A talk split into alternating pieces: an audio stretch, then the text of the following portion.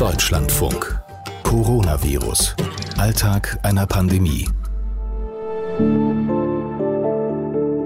Es gibt nun also einen regionalen Lockdown in Nordrhein-Westfalen wegen der Infizierten in der Fleischfabrik. Es gibt in Berlin und in Göttingen Bewohner, die müssen in ihren Häuserblocks in Quarantäne bleiben. Also wenn ich sowas höre, ehrlich gesagt, schwitze ich dann doch ganz gern unter meiner Maske. Das ist das ähm, kleinere Übel.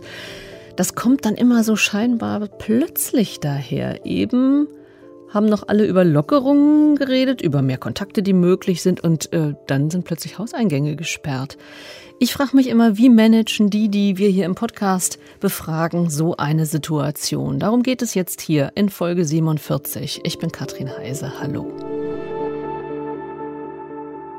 Falko Licke ist Stadtrat in Berlin-Neukölln. Er ist ähm, zuständig für das Gesundheitsamt und in dieser Funktion ist er mit Corona befasst und wir haben ja heute versichert, hat so 100 Prozent.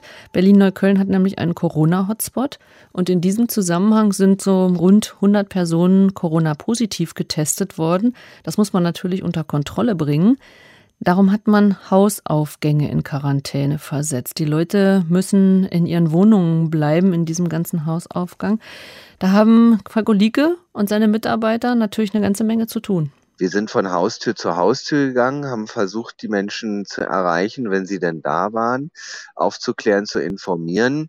Wir waren in der letzten Woche jeden Tag vor Ort und haben Gespräche geführt. Wir setzen in der ersten Stufe nicht auf die Polizei, um die Häuser abzuriegeln, damit keiner rauskommt, sondern wir setzen da auf Träger, die wir im Kiez haben, die sozialarbeiterisch unterwegs sind. Wir setzen da auch natürlich auch auf Präsenz der Polizei, die stündlich die Liegenschaften anfährt, aber jetzt äh, nicht sich vor die Eingangstür stellt. Mhm. Das Ordnungsamt unterstützt auch, aber wir wollen eher ähm, über Ansprache, Information, Aufklärung. Wenn wir feststellen, dass jemand äh, wiederholt die Quarantäne bricht, dass wir dann auch eine klare Ansage machen. Wir nennen das normenverdeutlichende Ansprache. Und wenn das alles nicht fruchtet, ja, gibt es auch die Möglichkeiten mhm. der Zwangsmittel. Das klingt aber schon nach doch einer sehr angespannten Situation, oder? Ja, die Lage ist angespannt, das kann mhm. man schon sagen.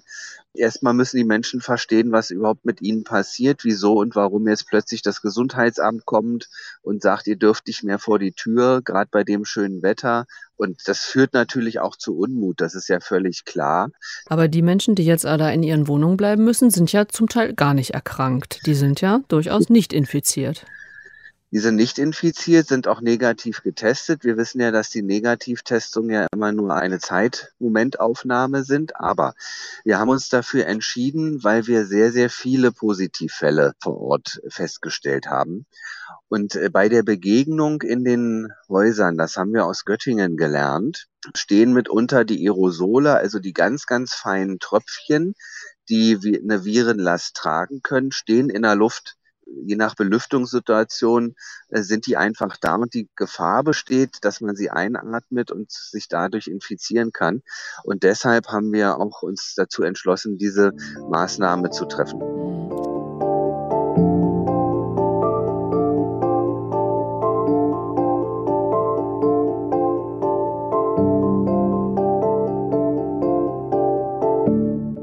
Geht alles so schnell, oder? Wir haben uns vor gar nicht langer Zeit gesprochen, da haben Sie mir von den Schülerinnen und Schülern erzählt, wo eben das zuallererst auftauchte und dass die jetzt dann bald wieder in die Schule gehen können und so. Und dann ist äh, in kürzester Zeit ist doch ein solcher Hotspot entstanden.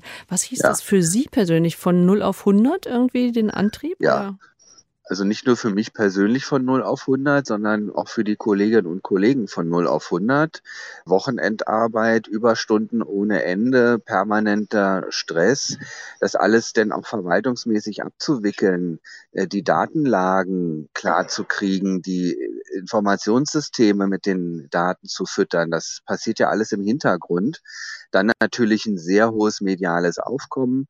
Und da ist es dann auch entscheidend, die Informationen alle zusammenzukriegen und zwar richtig und organisiert und strukturiert. Und das war schon herausfordernd, aber das gehört halt auch zu meiner Stellenbeschreibung dazu, dass das eben auch erledigt werden muss. Und das mache ich ja auch gerne. Das wollen wir jetzt auch nochmal äh, gesagt haben. Wie viele Personen sind denn jetzt eigentlich da so schnell äh, irgendwie tätig? Also, weil im Gesundheitsamt, es ging ja gerade darum, irgendwie die Stellen wieder abzugeben. Ja, das haben wir gestoppt. Wir haben ja fünf Bundeswehrsoldaten auch dazu bekommen, die uns in der Kontaktnachverfolgung helfen. Wir sind jetzt dabei, unseren Personalbestand wieder aufzustocken. Wir stoßen denn auch auf, auf ganz praktische Schwierigkeiten, dass entsprechende Räumlichkeiten, Arbeitsplätze, IT-Arbeitsplätze zur Verfügung stehen. Das muss jetzt alles ganz schnell gehen. Handys, Laptops äh, bereitgestellt werden.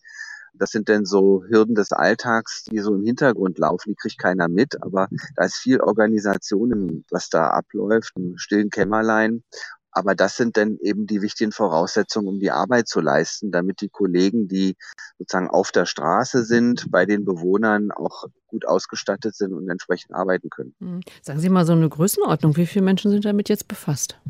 Also wir sind insgesamt im Gesundheitsamt derzeit 120. Wir werden jetzt nochmal aufstocken um zehn weitere und ich will nicht ausschließen, dass wir nochmal zwischen 10 und 30 dazu nehmen. Das hängt jetzt tatsächlich davon ab, wie das Infektionsgeschehen sich weiterentwickelt. Wir haben seit heute vier Kollegen vom Robert Koch Institut vor Ort, die uns bei der Datenaufbereitung und Analyse unterstützen denn wir haben in Berlin noch kein funktionierendes einheitliches Erfassungssystem. Das ist sozusagen alles in einer Parallelentwicklung. Auch die Erfassung vor Ort hm. erfolgt momentan noch händisch, also auf Papier. Das soll jetzt auch in dem Zuge äh, elektronisch erfolgen, damit das auch einfach schneller geht, der Informationsfluss. Hm. Das ist ja irgendwie, ähm, als ob Sie in einer Parallelwelt lebten, oder? Alle oder die meisten anderen sprechen über den Sommer, über Lockerungen und Corona ist weit weg und dann ploppt es auf und alles ist anders, oder? Ja, die Welt hat sich für mich und die Kollegen binnen Stunden verändert und wir hatten eine völlig andere Lageeinschätzung, mussten schnell reagieren und deshalb ist es eben besonders wichtig, dass ein Augenmerk darauf gelegt wird, nicht die Lockerungen auf die leichte Schulter zu nehmen, damit uns das nicht so ohne weiteres auf die Füße fällt.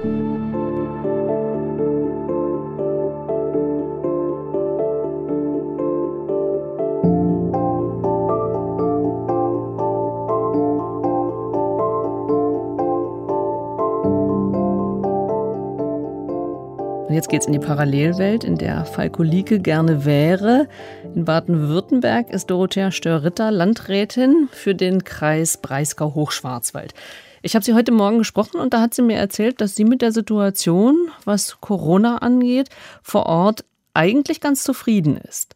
Wobei jetzt doch immer wieder neue Infektionen dazukommen sehr äh, im Moment, also toi, toi, toi, ich klopfe natürlich auf Holz, in geringem Umfang.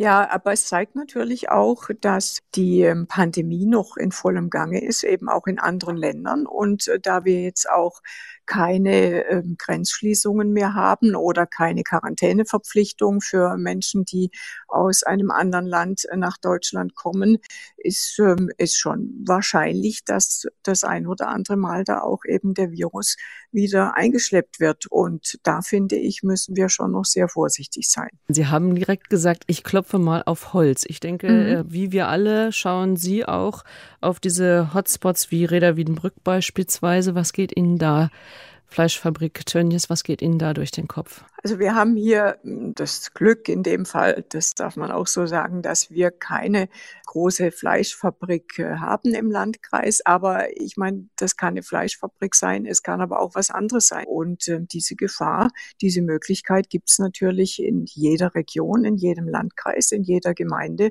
Und insofern äh, sind wir schon sehr durchaus sind wir noch angespannt. Im Hinblick jetzt auch auf den beginnenden Tourismus äh, ergeben sich natürlich neue Möglichkeiten der Kontakte der Menschen untereinander. Also es sind schon noch vielfältige Gefahrenquellen, es sind vielfältige Möglichkeiten, aus denen durchaus auch Hotspots werden können. Und ich überlege mir natürlich schon heute, wie würde ich in dem Fall dann reagieren. Mhm. Wie würden Sie reagieren? Was würden Sie als erstes machen? Ich beobachte jetzt äh, natürlich den Kollegen auch in äh, Gütersloh, es bestärkt mich schon im Falle, dass es zu einer solchen Situation kommt, auch gleich zu konsequenten Maßnahmen zu greifen. Wir haben das zu Beginn der Pandemie oder der, der Viruskette hier bei uns auch so gehandhabt. Es gab Kritik, dass es auch Panikmache sei. Ähm, ich habe mich nicht beirren lassen und ich glaube, ich würde in einem erneuten Fall genauso handeln. Das klingt nach tatkräftigem Krisenmanagement von Dorothea Störritter. Aber um so schnell handeln zu können, braucht es natürlich auch eine ganze Menge Personal. Wir haben im Gesundheitsamt natürlich jetzt ähm, aufgestockt mit Personal. Allerdings, was ähm, die Unterstützung durch ähm, das Land betrifft, noch nicht so ganz zufriedenstellend. Also da haben wir durchaus noch weiteren Bedarf. Wir sind ähm, auf der Suche nach geeigneten Personen. Das ist nicht ganz einfach, weil eine gewisse medizinische Schulung schon wichtig ist. Dass wir auch ähm, wenn die Zahlen wieder ansteigen, dass wir da gut äh, gerüstet sind. Das ähm, Gleiche passiert mit den Abstrichmöglichkeiten. Wir haben zwar jetzt unsere Abstrichzentren äh, natürlich im Moment eingestellt, die brauchen wir nicht mehr, aber wir sind bei allen diesen wichtigen Einrichtungen bei äh, Standby sozusagen. Das heißt, die Vereinbarung ist, okay, wir fahren jetzt zurück, wo es äh, möglich ist, aber wir sind jederzeit in der Lage, von einer Stunde auf die andere alles wieder hochzufahren.